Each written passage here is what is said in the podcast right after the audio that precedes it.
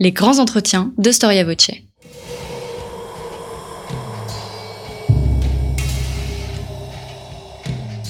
Une émission de la rédaction de Storia Voce.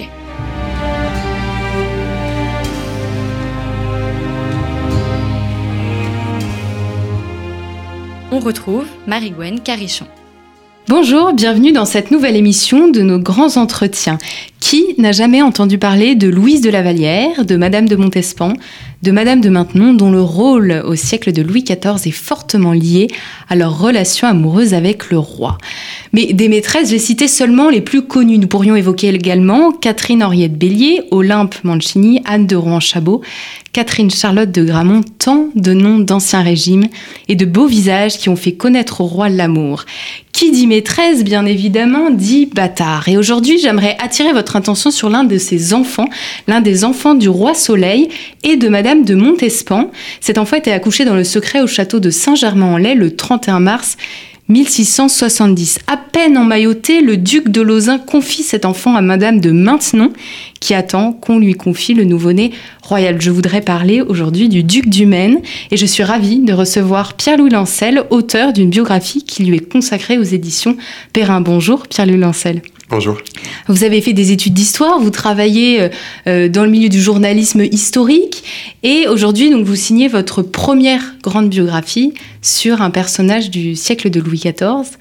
Euh, le duc du Maine est le fruit des amours donc de Louis XIV, comme j'ai dit en introduction, et de Madame de Montespan, et il naît dans la plus grande discrétion à l'égard de, de la cour.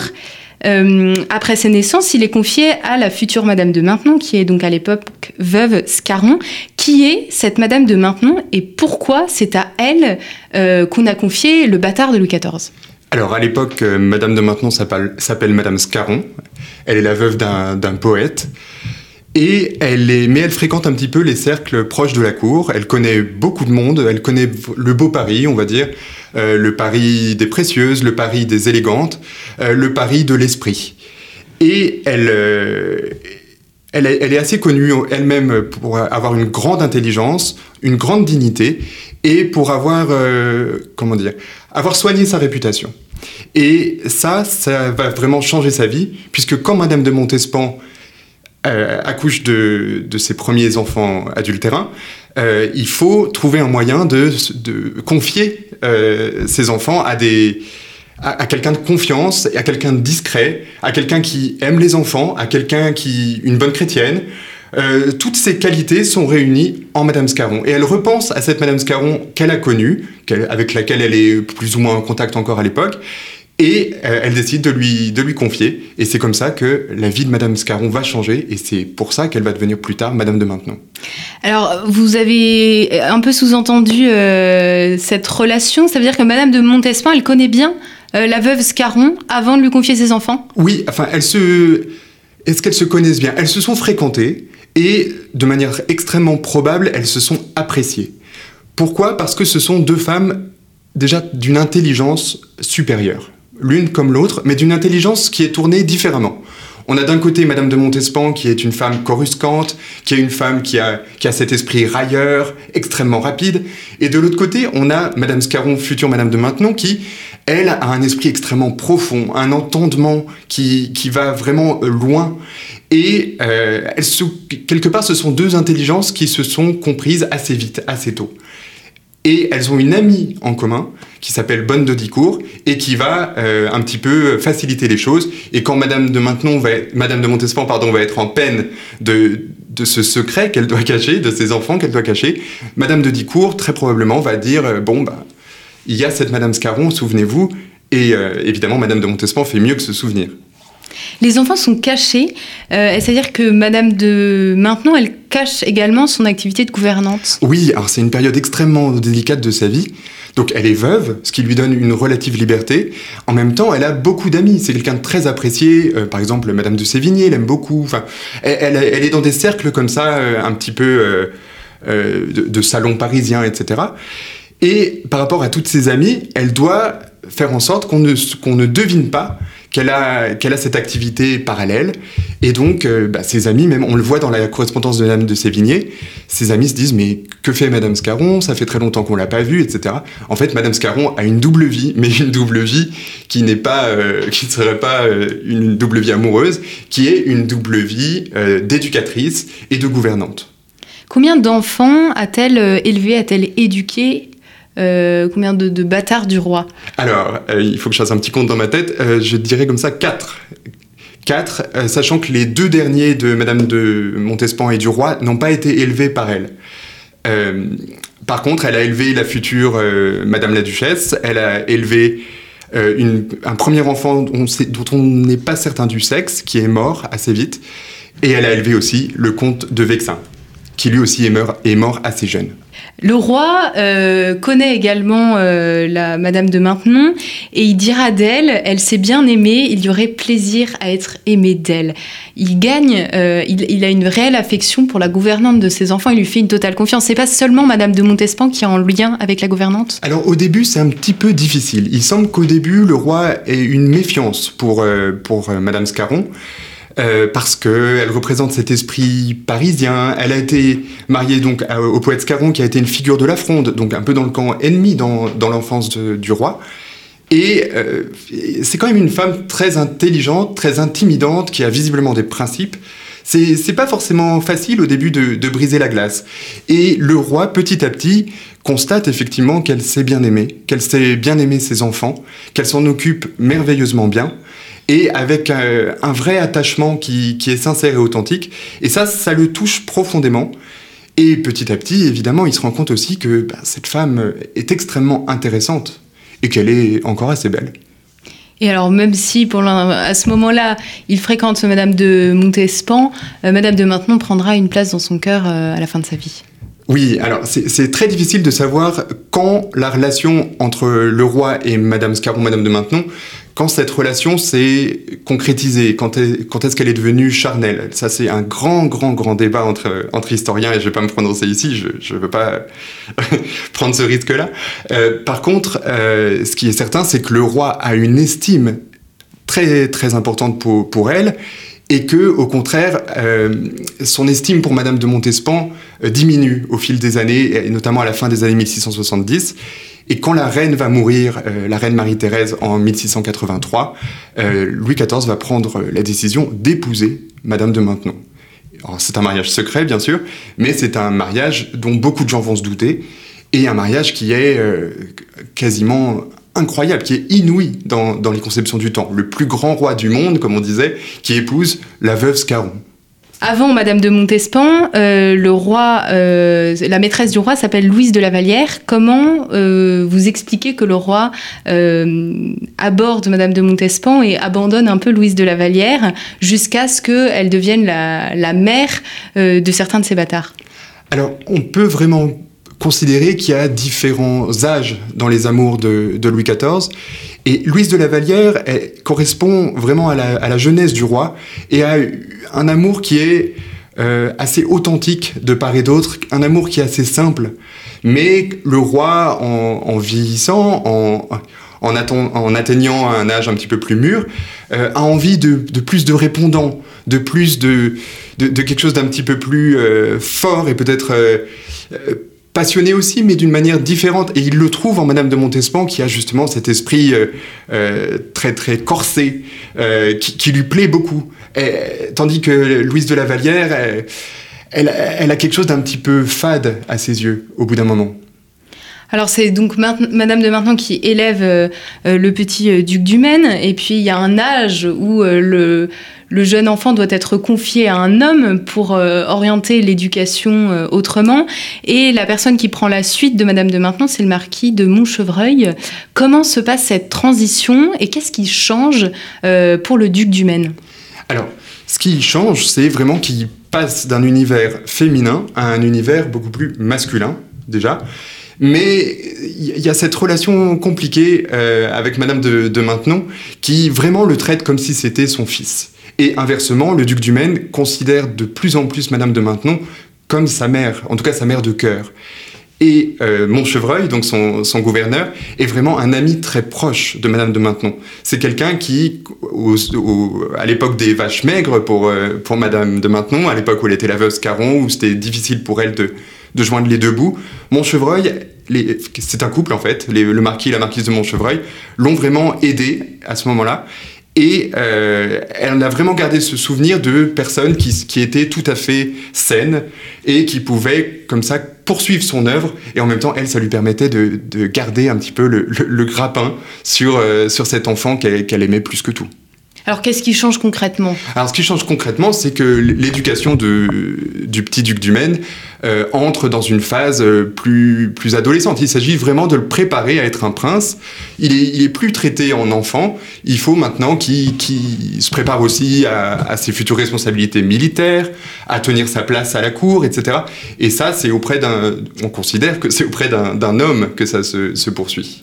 Il doit devenir un prince. J'aimerais relever le terme prince. Qu'est-ce qu'un prince euh, à cette époque-là? Et quelle est sa place au duc du Maine en tant que prince au milieu des autres princes euh, qui sont euh, légitimes, les princes légitimes? Lui, le duc du Maine, je le répète, c'est un bâtard. Oui, c'est un bâtard. Et justement, ça va être le combat de sa vie.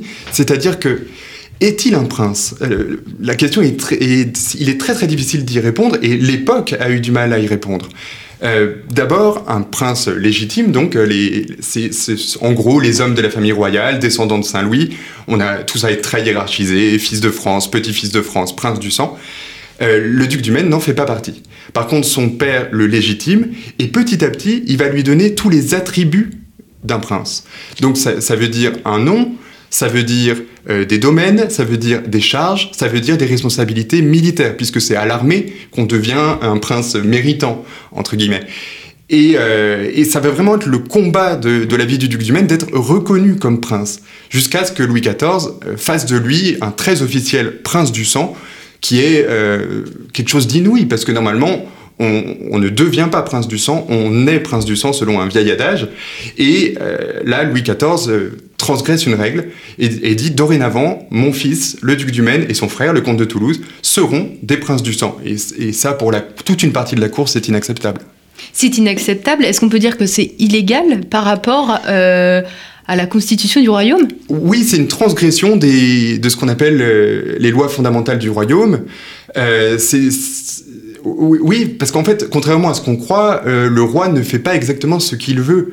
Et, d'ailleurs, dès que Louis XIV va mourir, euh, il va y avoir toute une fronde pour euh, faire en sorte que le duc du Maine et le comte de Toulouse ne soient plus des princes du sang, pour dire ce qu'a ce qu'a décidé Louis XIV là, c'est inacceptable, et le royaume ne doit pas l'accepter avant de revenir sur euh, la question du, prince de, sang euh, et, toute la question de la légitimité euh, du duc du Maine au sein de la cour, j'aimerais qu'on vienne sur un passage de votre livre où vous expliquez comment est-ce que le duc du Maine a eu une partie des richesses de euh, la grande mademoiselle. En fait, ah il y a une histoire d'amour tragique euh, au cœur euh, des, histoires, des titres du duc du Maine. Est-ce que vous pourriez nous raconter cette histoire? Ah, C'est une histoire terrible qui, qui, qui, fend le cœur, on pourrait dire. donc, la grande mademoiselle, qui c'est? C'est la cousine germaine du roi. Et c'est une héritière absolument, euh, enfin d'une richesse absolument extraordinaire, et elle possède tout un tas de fiefs, etc. Et euh, on a essayé de la marier avec tout un tas de personnes, des, héritiers de, de, la monarchie anglaise, de la monarchie portugaise, etc. Et aucun mariage ne s'est fait. Et elle atteint un âge où on se dit, bon, maintenant c'est un peu fini pour elle, c'est très triste, mais on se dit, elle va devenir célibataire. Or, elle tombe amoureuse. Et elle tombe amoureuse de quelqu'un qu'on a évoqué tout à l'heure, puisque c'est celui qui a récupéré le duc du Maine le jour de sa naissance pour le confier à la future Madame de Maintenon, qui est le duc de Lausanne. Et le duc de Lausanne, c'est quelqu'un de pas très clair, c'est un séducteur, c'est quelqu'un de, sans doute très brillant à sa façon, mais qui a des intentions pas très nettes. Mais la grande mademoiselle l'aime, et ça, il y a quelqu'un qui comprend bien ce qui est en train de se passer, c'est Madame de Montespan. La maman donc du duc du Maine. La maman du duc du Maine et Louis XIV d'ailleurs aussi. Et euh, la grande mademoiselle rêve d'épouser euh, Sauf que Lausanne, bientôt, il est envoyé en prison pour une raison qu'on ne connaît pas trop. Mais la grande mademoiselle reste amoureuse, elle veut absolument le libérer de, de sa terrible prison. Et Madame de Montespan va commencer à faire un petit chantage, tout par insinuation. Elle est extrêmement brillante, elle sait extrêmement bien mener sa barque. Et en gros, le chantage, ça va être très bien. le roi pourra peut-être libérer Lausanne si vous faites quelque chose pour le roi, si vous faites quelque chose pour quelqu'un que le roi aimerait particulièrement. Et petit à petit, ça devient de plus en plus clair qu'il faut que la grande mademoiselle confie certains de ses fiefs, qu'elle donne certains de ses fiefs au duc du Maine. Et au, bout de ce, chantage, on peut pas l'appeler autrement, euh, le duc du Maine va se retrouver, mais il est encore petit garçon, il va se retrouver euh, prince de Dombes, il va, il devenir comte de, enfin des, des titres extrêmement prestigieux que la grande mademoiselle va lui donner. Et ce qui est terrible, parce qu'il faut aller au bout de cette histoire, c'est que Lausanne est bien libéré, enfin, après tout un tas de, tribulations. Il est libéré, et en fait, ça va être une énorme déception amoureuse pour la grande mademoiselle, puisque euh, va assez mal la traiter, ils, vont, ils ne vont pas s'entendre, et en fait, elle, elle aura sans doute donné une grande partie de son bien au duc du Maine pour rien. Donc le duc du Maine se retrouve jeune enfant, euh, finalement euh, particulièrement riche et possédant plusieurs fiefs grâce à la cousine du roi Louis XIV. Voilà, il y a ça, et il y a aussi le fait que depuis qu'il est tout petit, son père lui donne des charges extrêmement prestigieuses, extrêmement rémunératrices aussi. Et, euh, donc effectivement, alors qu'il est à peine adolescent, il se retrouve avec un patrimoine et avec des, des, responsabilités extrêmement importantes. Même si le mot responsabilité, faut le mettre un petit peu entre guillemets, parce que euh, ses charges au début, par exemple, il, il s'occupe des Suisses, euh, plus tard il sera grand maître de l'artillerie, etc. Toutes ces charges, au début, ce n'est pas lui qui s'en occupe euh, de manière extrêmement concrète, ça va être quelque chose de progressif. Autre chose pour asseoir la légitimité du duc du Maine dans cette cour des princes, c'est son mariage. Louis XIV décide de marier son fils pas n'importe qui. Euh, la fiancée, la jeune épouse du, duc du Maine, c'est la petite fille du grand Condé, fils du prince, fille du prince de Condé, Anne-Louise Bénédicte de Bourbon, dite mademoiselle de Charolais. Oui, alors pareil, le, mariage du duc du Maine a été toute une aventure. Au, début, Louis XIV est très clair parce qu'il fait quand même une différence entre un enfant légitime et un enfant illégitime. Et pour lui, un prince légitimé ne doit pas se marier. C'est trop compliqué, ça, risque de poser des problèmes politiques, et ça c'est quelque chose qu'il qui a vraiment en tête. Mais le duc du Maine insiste, Madame de Maintenon euh, soutient son fils de cœur, et le roi finit par plier, et effectivement, on finit par se dire, quitte à, l'établir, autant l'établir le mieux possible, et il épouse une princesse du sang. Et ça, c'est assez extraordinaire, une petite fille du Grand Condé, comme vous l'avez dit, et euh, ce, mariage donc va se faire, mais évidemment sous cap à la cour, euh, tout le monde n'apprécie pas. Pour, beaucoup, c'est un petit peu scandaleux. Mais pour la famille de, Condé, donc qui, a donné une de ses, une de ses princesses au duc du Maine, c'était aussi l'idée d'avoir la faveur du roi. Et ça passait aussi par ce mariage. On faisait plaisir au roi. Et la, famille de Condé est même allée très loin, puisqu'il y avait trois filles à marier, trois princesses euh, dont on savait pas trop quoi faire, qui étaient encore assez jeunes. Et euh, on a même dit la chronique, dit Madame de Calus notamment, euh, on lui a proposé de choisir entre les trois. Or, les trois étaient réputées assez naines, en tout cas très petites, et le duc du Maine s'est arrêté sur Mademoiselle de Charolais parce que c'était la moins petite des trois. Et euh, malgré sa petite taille, on le verra par la suite, Mademoiselle de Charolais, elle a un très fort caractère. Ah oui, c'est un personnage absolument extraordinaire. Mais globalement, le duc du Maine est entouré de personnalités très forte. Et c'est aussi pour ça qu'on l'a un petit peu oublié lui. C'est parce que lui étant euh, peut-être plus mesuré, euh, enfin, en tout cas, c'est vrai qu'il est un petit peu dans l'ombre de tous ces personnages. Imaginez, euh, sa mère, c'est Madame de Montespan. Sa mère de cœur, celle qu'il a élevée, Madame de Maintenon. Son père, c'est Louis XIV. Sa femme, c'est la Duchesse du Maine. Que des personnages qui, à côté de qui il est difficile d'exister. Et vous l'avez dit tout à l'heure, donc euh, le duc du Maine est élevé au rang de prince de sang. Euh, c'est pas du tout évident dans ce temps, euh, euh, à, l'époque moderne. Ça nous paraît un petit peu loin aujourd'hui, mais le comte de Toulouse, son frère, est également élevé en tant que prince de sang. Ça fait un petit peu grincer des dents l'entourage de Louis XIV. Et on arrive à, à la période où Louis XIV est mourant. Euh, et vous racontez, alors je crois que c'est de votre introduction, de votre prologue, une anecdote qui est probablement bien plus qu'une anecdote au moment où Louis XIV est mourant, la revue des troupes euh, par le duc du Maine. Et il y a, euh, il se passe quelque chose dans la relation qu'il a avec, avec le duc d'Orléans qui lui et serait potentiellement le régent après la mort de Louis XIV, qu'est-ce que cet événement révèle des tensions qui existent autour du roi Soleil mourant? À ce moment-là, le, roi est en train de, mourir. On n'est pas encore sûr à 100% qu'il va mourir, mais il, va très mal. Il va très mal au point qu'il devait effectivement assurer une revue de gendarmerie. Il ne peut pas la faire. Et là, toute la cour s'attend à ce qu'il euh, fasse appel pour le remplacer au prince du, pardon, à un petit-fils de France, donc le prince le plus, important de la cour, euh, qui est le duc d'Orléans, son neveu. Et non, il choisit le duc du Maine, son fils légitimé. Et donc le duc du Maine s'occupe de la revue, etc. Mais euh, pour la cour, c'est quand même, on se dit, bon, là probablement, le roi a prévu quelque chose après sa mort pour le duc du Maine, sinon il ne le mettrait pas autant en avant. Sinon, il ferait pas en sorte que euh, le futur Louis XV, qui est un tout petit enfant, le voit comme ça à la tête de troupes. Euh, et, donc ça fait grincer des dents, tout le monde s'interroge, il faut bien avoir en tête qu'on est dans un moment d'extrême tension. On sait que Louis XIV a fait un testament, certains bien renseignés ont une idée à peu près de ce qu'il y a dedans, mais on n'a pas de certitude. Et on ne sait pas si, euh, notamment pour la régence, il va faire appel à son neveu, ou il va faire appel à son petit-fils qui est devenu roi d'Espagne, Philippe V. Philippe V qui aurait besoin d'un lieutenant, et ce lieutenant pourrait être le duc du Maine.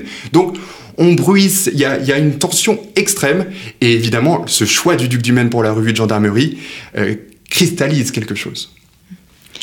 Le Louis XIV va, mourir euh, en septembre 1715. Euh, il laisse un testament, bien entendu, sur la régence.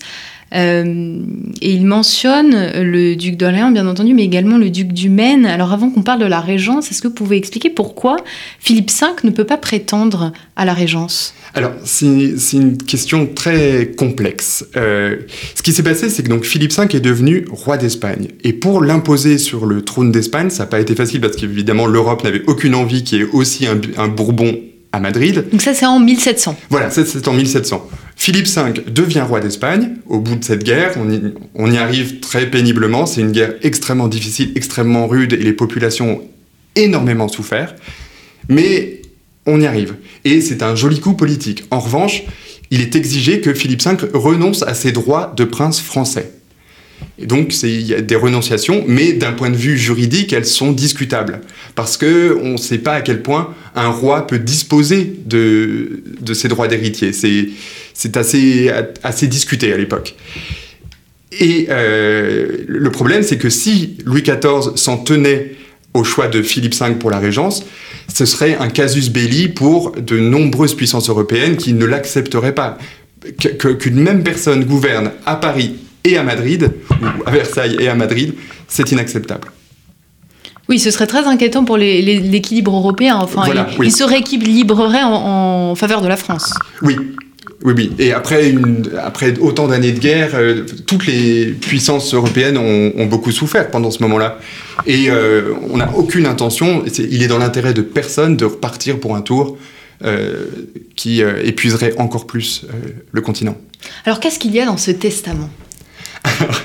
Euh, en rapide résumé, euh, c'est un texte qui pose beaucoup de problèmes et, l'historiographie a beaucoup évolué. Et encore aujourd'hui, il y, a, des gros gros débats que je présente rapidement dans le livre, mais euh, en gros, le, le duc d'Orléans, donc le neveu du roi, est bien choisi comme chef du conseil de régence, mais pas comme régent, donc il y a quand même une nuance importante, et le roi a essayé de créer une forme d'équilibre et dans cet équilibre, le duc du Maine a sa place puisque le roi veut que le duc du Maine s'occupe de la garde et de l'éducation du roi, en lui confiant en plus des, troupes, des troupes stratégiques.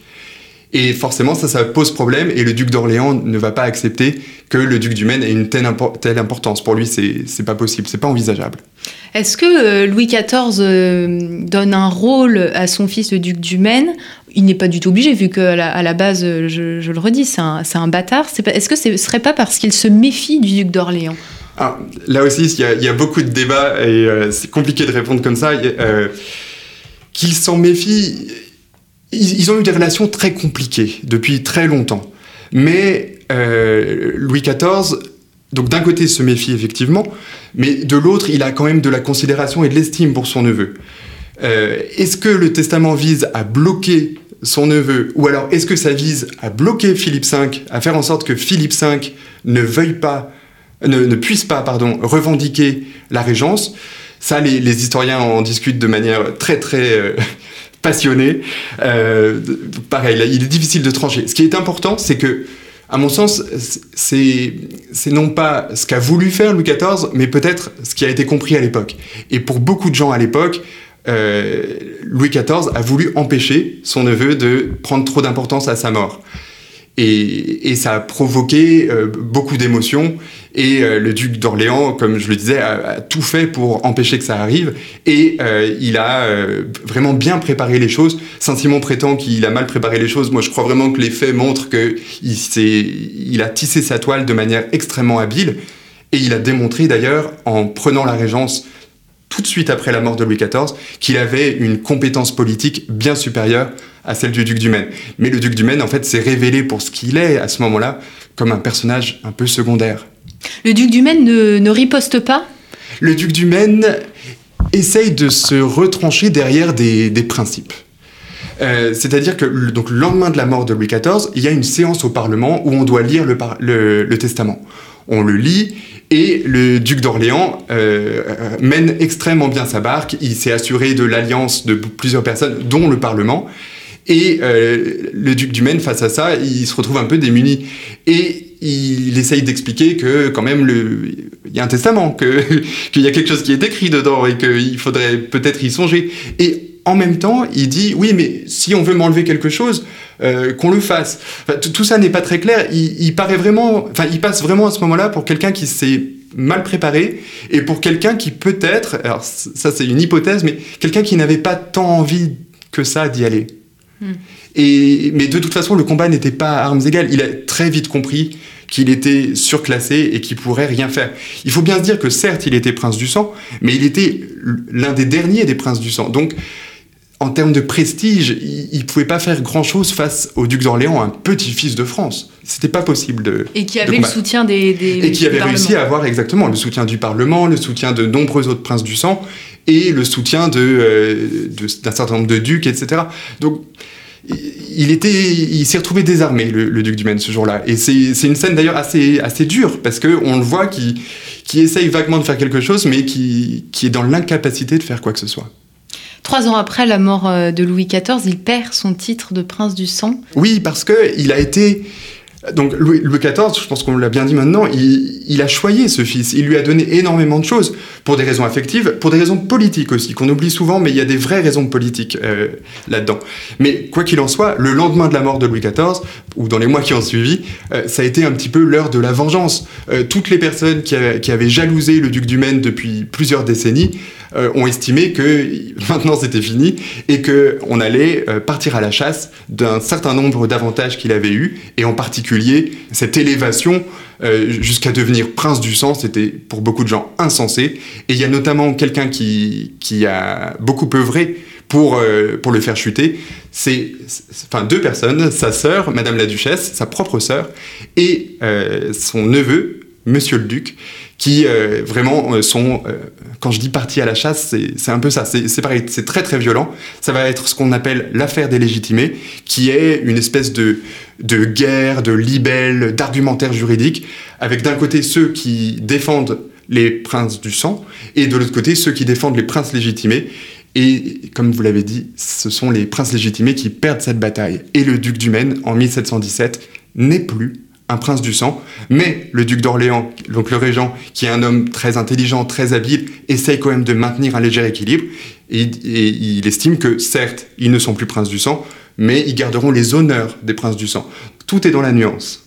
Alors il y en a une à qui ça ne plaît pas du tout. Oh non. Euh, la, femme du duc du Maine, donc la duchesse du Maine, qui elle n'avait rien à prouver en étant euh, petite fille du grand Condé, qui se retrouve un petit peu humiliée avec euh, avec son mari. Donc ils habitent au domaine de, de Sceaux. De Sceaux, oui. alors elle, elle va partir un petit peu en guerre pour essayer de sauver plus ou moins l'honneur de, son mari. Comment est-ce qu'elle s'y prend? Et, hum, est-ce que les conspirations qu'on lui attribue sont vraies? Ah. Alors, c'est un personnage hors norme, la duchesse du Maine, et passionnant. D'ailleurs, elle, a plusieurs biographes et c'est pas étonnant parce que elle, illumine un petit peu et en même temps, elle, a un côté très agaçant. Elle est, elle est entière. Elle est, enfin, c'est quelqu'un d'hors norme. Et autant quand elle épouse le duc du Maine en 1692, ça veut dire se rapprocher du roi. Donc c'est une chance pour les Condés. Autant après la mort de Louis XIV, euh, ça devient plutôt encombrant. Euh, et surtout quand le duc du Maine n'est plus prince du sang. Pour elle, c'est inacceptable. Ça veut dire que ses enfants, parce qu'ils ont des enfants, euh, sont déclassés. Et ça, c'est pas possible. Et donc, d'abord, elle se bat à coups de, de libelles, de bons mots, de, parce qu'elle tient toute une cour assez brillante avec, avec des, des hautes personnalités euh, du monde des lettres, etc. Oui, comme Madame du Défend. Euh, Madame du euh, Défend, c'est un petit peu plus tard, mais, mais de, ce genre-là, de ce calibre-là. Quelqu'un comme le, cardinal de Polignac, des, gens comme ça, et notamment le futur Voltaire. C'est, elle a beaucoup contribué à, lancer, si on peut dire, Voltaire, qui, qui, dont l'immense talent, on n'avait peut-être pas besoin, aurait trouvé d'autres voies, mais en tout cas, dans la cour de Sceaux, il y a, quelqu'un comme euh, le jeune Harway, le futur Voltaire. Et elle, euh, elle met un peu en branle tout, ce beau monde et elle, euh, elle les incite, enfin, on pense qu'elle les incite à, envoyer des, bons mots, à envoyer des choses contre ses ennemis sous la Régence.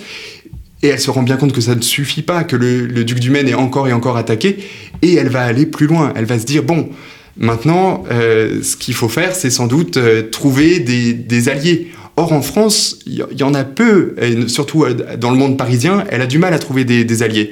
Elle en trouve un petit peu au Parlement, elle se dit aussi que un certain nombre de nobles peuvent peut-être l'aider, mais elle va aller plus loin puisqu'elle va aller jusqu'à l'Espagne. Et elle va commencer à tisser des liens avec Philippe V et son principal ministre qui s'appelle Alberoni.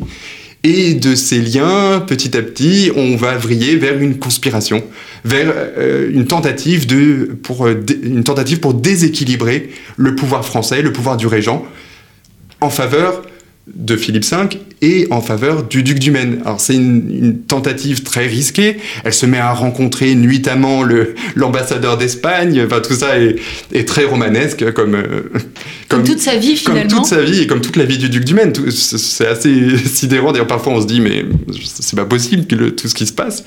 Euh, c'est ce qui les rend aussi très intéressants. Euh, mais bien sûr il faut pas tomber que dans l'anecdote. mais donc elle part dans, dans cette conspiration et ça c'est sûr elle elle conspire. Après, est-ce que sa conspiration était vraiment dangereuse? Je crois que le régent et l'abbé Dubois, qui était un petit peu son éminence grise, l'une de ses éminences grises, euh, ont vite compris ce qui se jouait. Et, euh, finalement, elle a, été euh, attrapée, et le pouvoir de la régence, ensuite, a pu utiliser cette conspiration pour se renforcer. Oui, elle a permis à la Régence de se renforcer. Est-ce que euh, euh, ces magouilles ont eu un impact sur la popularité euh, de son mari? Alors, ce qui est très compliqué, c'est que la, petite duchesse du Maine, je dis petite parce qu'elle était toute petite, la petite duchesse du Maine a lancé cette conspiration, mais le duc du Maine, il semble qu'il n'était pas au courant. C'est-à-dire qu'elle l'a fait semble-t-il. Là encore, il peut y avoir débat, mais à mon avis, le duc du Maine ne sait pas grand-chose de ce qui se passe. Il a parfois des doutes. Il pose la question, un peu assez proche. Euh, on lui dit non, non, rassurez-vous, tout va bien. Euh, et du coup, quand il se fait arrêter, à la fin de l'année 1718, euh, le, le, duc et la duchesse du Maine se font arrêter. Il s'y attendait, il savait que quelque chose se tramait. Mais quand il découvre tout ce qui s'est passé, là, il est fou de rage contre sa femme. Il va quand même passer un an en prison dans une citadelle, et, ça, il va avoir du mal à lui pardonner. Vous contestez néanmoins dans, votre livre, vous dites que vous contestez l'image qu'on se fait du duc du Maine, dominé totalement par une épouse superficielle qui enchaîne les conspirations. Euh, il faut quand même remettre un petit peu les choses à leur place. Euh, oui, parce que c'est ça, c'est un petit peu le cliché qu'on a sur ce couple où, finalement on aurait un simple exemple. On a tendance à décrire le duc du Maine comme quelqu'un de fade. Moi, ça c'est quelque chose que je lis beaucoup, quelqu'un d'un peu de complètement effacé, d'inexistant. On sait que le duc du Maine était en fait quelqu'un de certes timide et qui sans doute face à une grande assemblée, quand il y avait des grands enjeux, avait une forme de lâcheté, ça je pense que c'est difficilement contestable.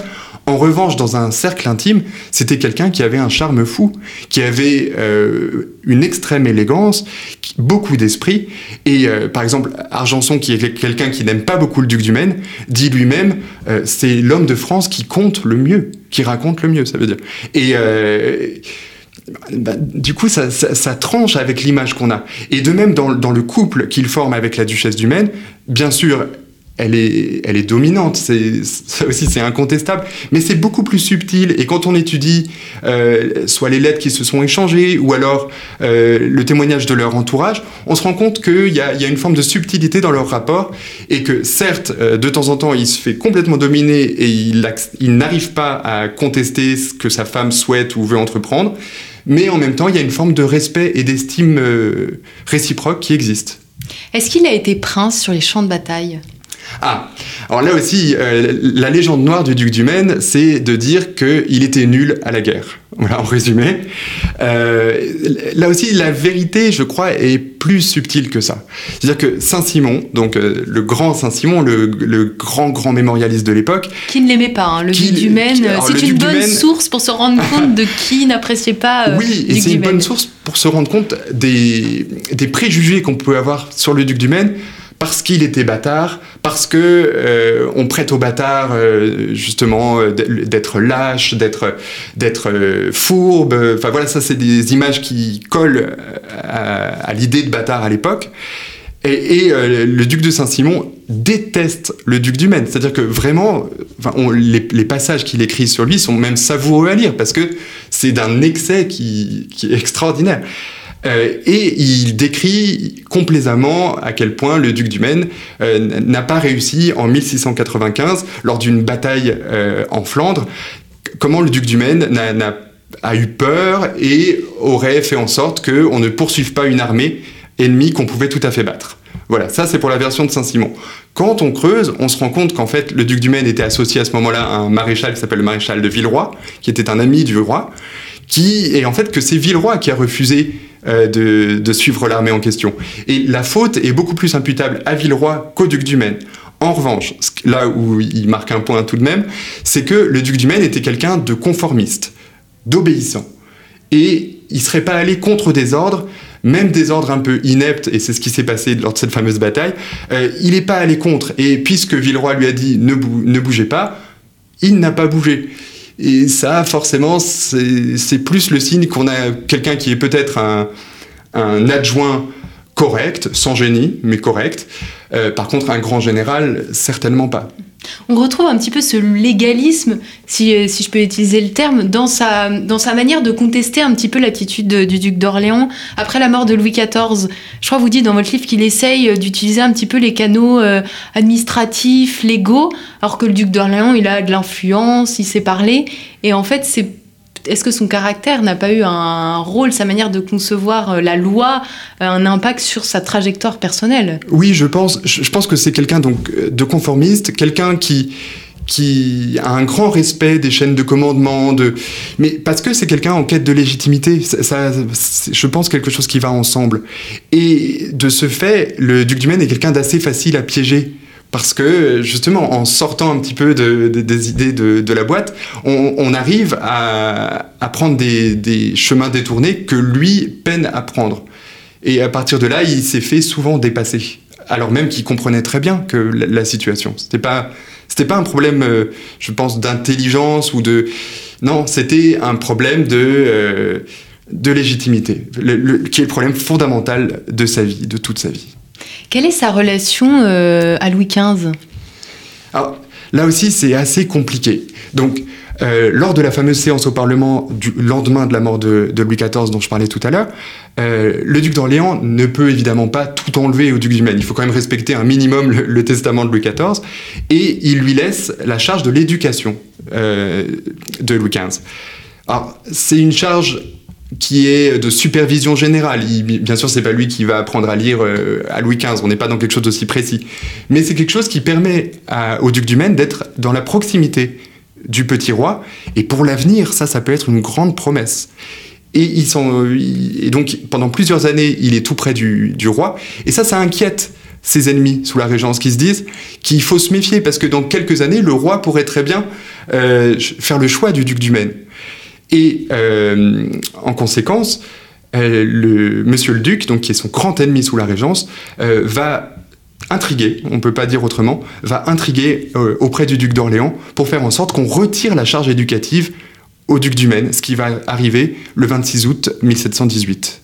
Et là, le duc du Maine se retrouve tout d'un coup sans cette charge extrêmement prestigieuse, et en plus euh, c'est coup double puisqu'on lui retire son, rang de prince de son rang pardon intermédiaire de prince légitimé, et il se retrouve, euh, il, sombre dans l'ordre, euh, dans la hiérarchie sociale. Et là, c'est un coup extrêmement rude. Et ce n'est que quelques mois après ça qu'il est arrêté parce que sa femme conspire. Tout ça est, est assez terrible, en fait. Alors on pourrait, vous avez évoqué le fait qu'il avait des enfants, le duc du Maine. On n'en a pas beaucoup parlé.